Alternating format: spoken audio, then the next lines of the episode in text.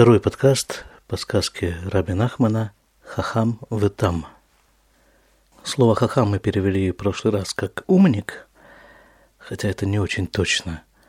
А слово «там» перевели как «простак», хотя это еще менее точно.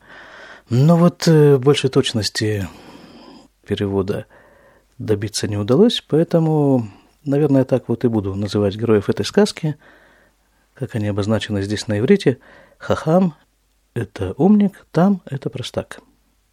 И еще сразу же говорюсь, что, как и во всех практически сказках Раби Нахмана, главные герои этого повествования находятся в каждом из нас. Только в разные периоды времени, в разные моменты жизни доминирует либо хахам, умник, либо там – но это процесс контролируемый. Человек может выбирать, кем ему быть, одним или другим. Или третьим, четвертым, в нас вообще очень много всяких персонажей. Но давайте вернемся к этим двум. Я напомню, о чем шла речь в самом начале этой сказки. Были два домовладельца, довольно состоятельные люди. Жили они в одном месте, и у каждого было по одному сыну – один был сын такой смышленый, это был Хахам, а другой довольно-таки простой сын, и он обозначен в этой сказке как «там». Дети учились вместе, были дружны, очень любили друг друга. Но со временем богатство их отцов стало постепенно таять, отцы разорились, остались только дома, и в один прекрасный момент отцы объявили своим детям, что у них нет больше возможности их содержать. И вот, мол, делайте, что хотите. И там этот самый простак, он выучил ремесло сапожника. Видимо, это было первое, что ему подвернулось, и это соответствовало его возможностям, способностям. Вот он это и выучил, стал сапожником. Здесь мы в прошлый раз остановились, а теперь давайте посмотрим, чем же занимается второй персонаж – Хахам. В Хахам בר הבנה, לא היה רצונו לעסוק במלאכה пшута козот.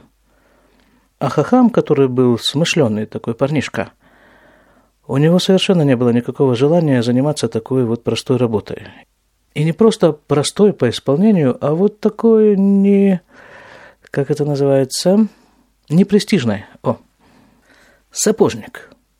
וישך בדעתו שילך בעולם ויסתכל מה לעשות. И он призадумался, что пойдет-ка он по миру путешествовать и посмотрит, чем бы ему заняться. И вот здесь вот мы видим принципиальную разницу в подходе одного персонажа и другого. Там решает проблемы по мере их поступления. Возникла такая проблема. Нужно прокормиться. И подвернулось ремесло сапожника, которое позволяет эту проблему решить. Все. Эта проблема решена. Дальше посмотрим. Хахам, умник, у него все происходит принципиально по-другому.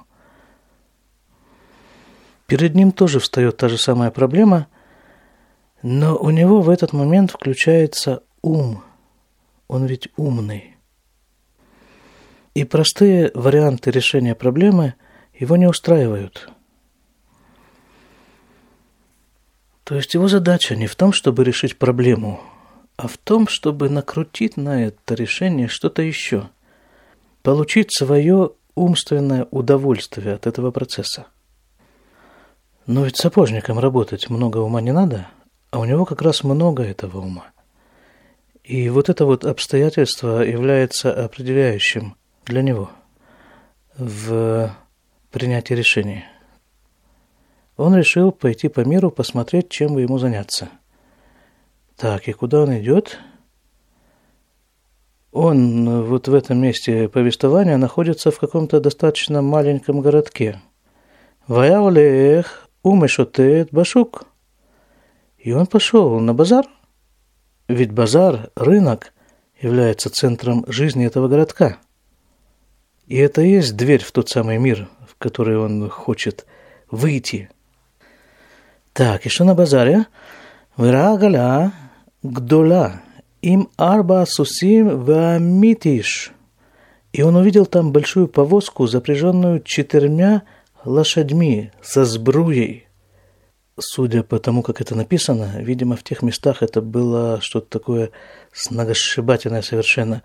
Четыре лошади в одной повозке, еще и сбруя нужно полагать, что основной метод передвижения там был босиком. Хотя, с другой стороны, вот и услуги сапожника кому-то были нужны. Но повозка его сразила. Шайтараца улехет, анавемар леасухрим, меайнатем. Вот эта повозка, она ездила там.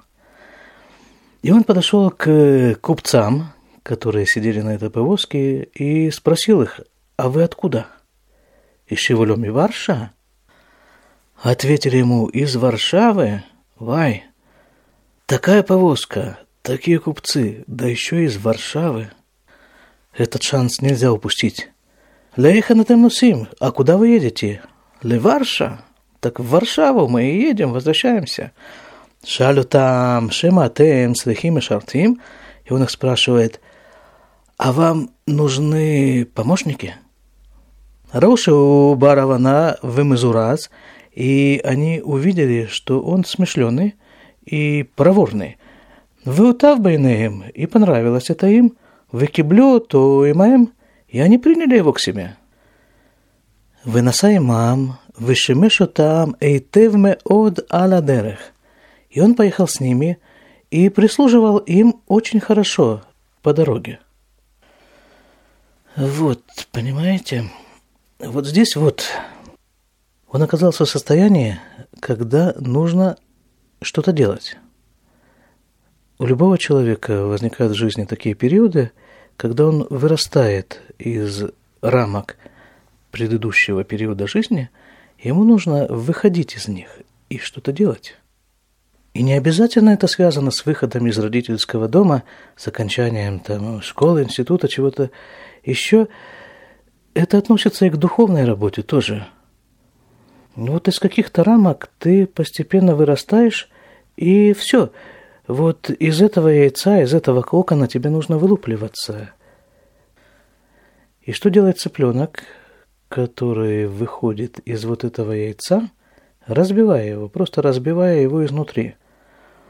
Есть такое понятие в биологии, по-моему, оно называется имбридинг, если я не ошибаюсь. Это когда вот такой вот птенец, вылупившись из яйца, у него есть рефлекс. Он принимает любой достаточно крупный, проходящий мимо предмет, не то чтобы за свою мать. Понятно, что у птенца, видимо, нет таких понятий, как мама. Но во всяком случае за нечто такое, зачем имеет смысл следовать.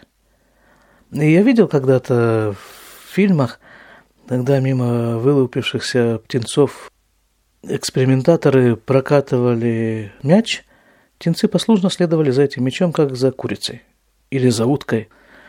И у человека тоже в разные периоды в жизни возникает вот такой имбридинговый рефлекс.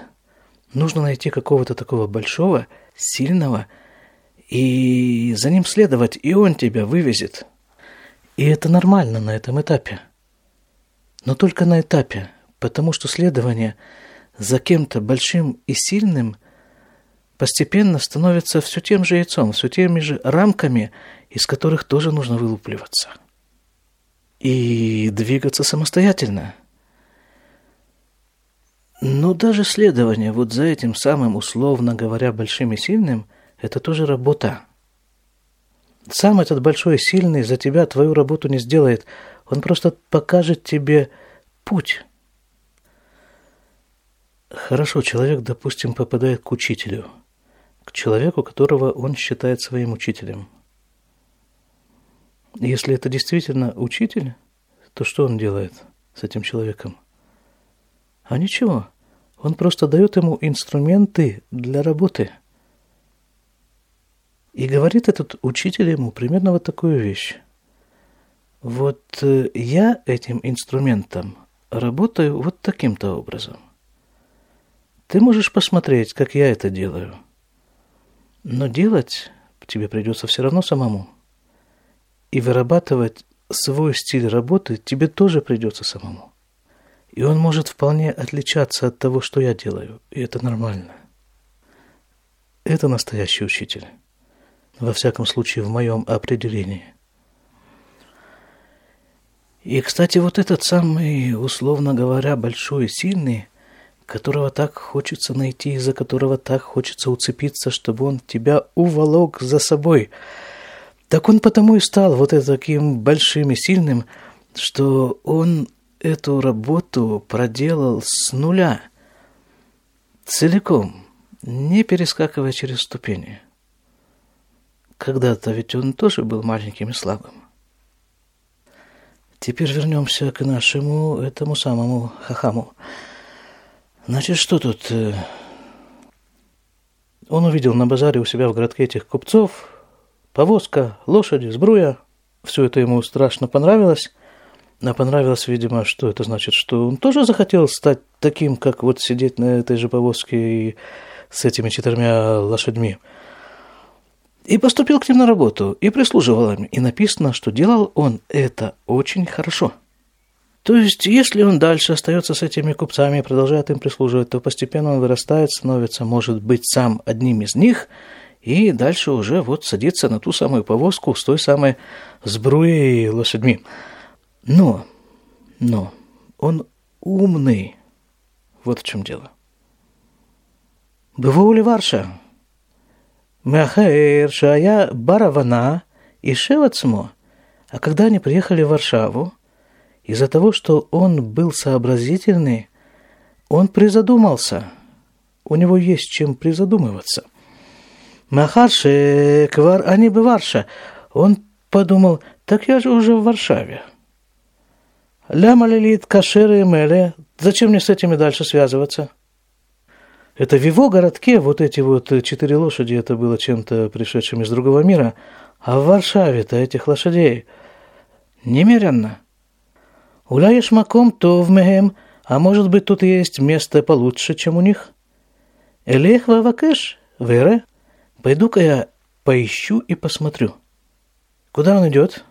Догадайтесь сами. Валях Башук и пошел на рынок. והתחיל לחקור ולשאול, אנשים שהביאוהו ואם יש טוב מהם. И он пошел и начал искать и спрашивать. Вот про тех людей, которые его привезли сюда. Может быть, есть что-нибудь лучшее, чем они? Амрулю шанашим алялю эм агуним. И получил такой ответ, что вот эти люди, которые его привезли, они агуним, это честные такие, ну, у них есть хорошее имя, скажем так, добросовестные, добропорядочные. Вытов льет ислам, и хорошо с ними быть. Ах, шекашемео льет ислам, только очень тяжело с ними быть. Мехамад маса уматан шельхем – у лемерхаким меод, потому что их торговые операции они проводят э, очень далеко. Не помню, я уже говорил. Если говорил, то я скажу еще раз, а потом я скажу еще раз, еще много-много раз, о том, что во всех этих сказках представлены элементы духовной работы. Все эти купли-продажи, поездки, лошади, все-все-все – это различные элементы и различные этапы духовной работы человека. Так вот, правило, о котором тоже уже говорилось много раз, что если человек выбирает какой-то путь и по нему идет, то в совершенно обязательном порядке он сталкивается с трудностями. Это неизбежно. Это показатель того, что ты находишься на правильном пути – Наоборот, если трудностей нет, то нужно очень серьезно проверить, туда ли ты идешь. И вот этот самый хахам попал в хорошее место. Место, в котором можно расти, двигаться. Но это движение, этот рост сопровождается трудностями. Ездить нужно далеко. И что он с этим делает? Алях вераа мешартим гив эльбин – и он пошел и увидел приказчиков, наверное, это так называется по-русски. Гевельбен – это слово на идыш, это магазин одежды. Он увидел вот этих служащих магазинов одежды. Шаю Ольхиим Башук, которые там ходили по этому рынку. Ваю Ольхиим Кедаркам, и они ходили так, как обычно ходят вот эти самые служащие. Именно Хеншелагеем, Бекова Эйгеем, Убе Мин Алейгеем, им акцавот больтот. Вешар миней хен, шиш лагеем, бе илухейгеем, уве мальбушейгеем. И они, вот эти служащие, сразу привлекли его внимание, потому что они вот ходили каким-то таким особенным образом, как было свойственно как раз вот этим служащим вот этих вот магазинов одежды, и какие-то у них были такие специальные шляпы, и на их обуви были какие-то тоже специальные такие кончики торчащие, такие какие-то украшения и прочее, прочее то, что вот сразу привлекает к ним внимание.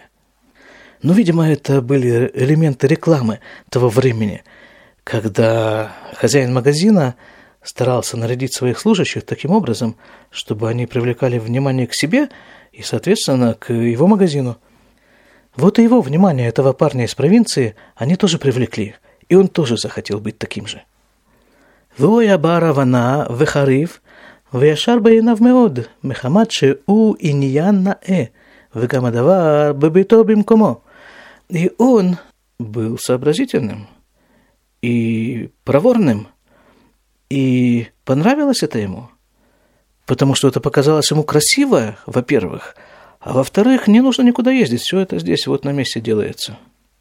«Валях нашим шивиугу венаталем чуот хен». И он пошел к тем людям, которые его привезли, и поблагодарил их. «Вамалаем ше ин ноах лефанаф льет ицлам» и сказал им, что неудобно ему продолжать с ними работать. «Вальма Шивиу, бадзе шимеш отамбадерах». А за то, что они его сюда привезли, он с ними расплатился тем, что прислуживал им по дороге. Так вот, кстати, о дороге. О дороге. Мы только что говорили о том пути, который человек выбирает, и о тех трудностях, которые его там ждут. И вот давайте коснемся немножко подробнее этой темы. Трудности, которые его ждут на дороге, в основном сводятся к двум категориям. Одна из них – это Леамуд аль-Нисьюнот, вторая – Литгабер аль-Аманиот. Леамуд аль-Нисьюнот – это значит выдерживать испытания, а вторая – Литгабер аль-Аманиот – это преодолевать препятствия. Я говорю на иврите не из э, снобизма, скажем так, а из-за того, что я всю эту дорожную азбуку – учил на иврите. Поэтому мне нужно сначала сообразить, что это значит на иврите, а потом уже пытаться это перевести, это понятие на какой-то другой язык. Скажем так, на язык других понятий. Так вот, человек выбрал себе дорогу, идет по ней. И, в общем-то, что от него требуется? Чтобы он дальше шел по этой дороге. И вдруг где-то в стороне от этой дороги он замечает что-то совершенно Совершенно такое привлекательное, притягивающее, блестящее, блестящая, сверкающая музыка. Пахнет вкусно, кстати. И людей там толпа. Просто все новые и новые люди туда прибывают. Ну, просто что-то невыразимо дигитальное. Или, скажем так, там работает телевизор. Ну и вот он начинает делать шажки в ту сторону. А ведь ему нужно продолжать идти по дороге. Но его тянет туда. И вот это и называется испытание, какое бы оно ни было. Оно уводит тебя с твоего пути. Вот как э, в этом нашем рассказе. Перед э, Хахамом открывается возможность продолжать работать э, с этими купцами и продвигаться таким образом – но его привлекает что-то совершенно другое. Вот эти вот специальные шапки, вот эти специальные ботинки и прочие аксессуары рекламы. Вот, кстати, вот это оно есть. Основное то, что сбивает человека с его пути, это реклама. Потому что твой путь тебе не нужно рекламировать. Он твой. А вот чтобы тебя сбить с этого пути, тебе нужно где-то хорошо со стороны помигать и посверкать, чтобы тебя привлечь. Или поманить тебя высокой зарплатой. Ну, в общем, каждого, каждому из нас применяются свои методы увода, которые рассчитаны лично на него, на меня, на тебя. Вот, это одна категория трудностей, встречающихся на пути. Не свернуть. Вторая категория этой трудности обозначена как преодоление препятствий. На самом пути стоят барьеры – и здесь тоже у каждого свой барьер. Вот когда-то был такой бег, там бегали люди по стадиону и прыгали через барьеры. И поскольку сам маршрут этого вот каждого бегуна отличался немножко от э, всех остальных, то и барьеры были рассчитаны на одну беговую дорожку. Они были чуть сдвинуты друг относительно друга. Вот и здесь. Всевышний устраивает этот мир таким образом, чтобы у каждого был свой личный барьер, подходящий ему. Причем эти барьеры совершенно не представляют из себя каких-то несокрушимых бетонных стен. Это может быть что-то совершенно элементарное. И обычно это и есть что-то совершенно элементарное. Ну, не знаю, встать на 15 минут раньше и сделать вот то, что я должен сделать в эти 15 минут, встав с кровати. Вот это барьер, который стоит перед тобой на твоем пути – все эти барьеры, они преодолимы, причем в основном преодолимы легко. И вот в этом-то и заключается основная трудность, что они легко преодолимы. Человеку кажется, что ну вот это же совершенно элементарно, ну, скажем, тот же пример, встать на 15 минут раньше и там, ну, сделать зарядку, пускай так. Это настолько элементарно, что это можно сделать и завтра, и послезавтра, и когда-нибудь, вот, и, конечно же, я это встану и сделаю, но не сегодня – и вот в сказке вот этот самый барьер, который стоит на пути нашего героя, Хахама, основной барьер, конечно же, который стоит на его пути, это его ум. Он так и называется – умник.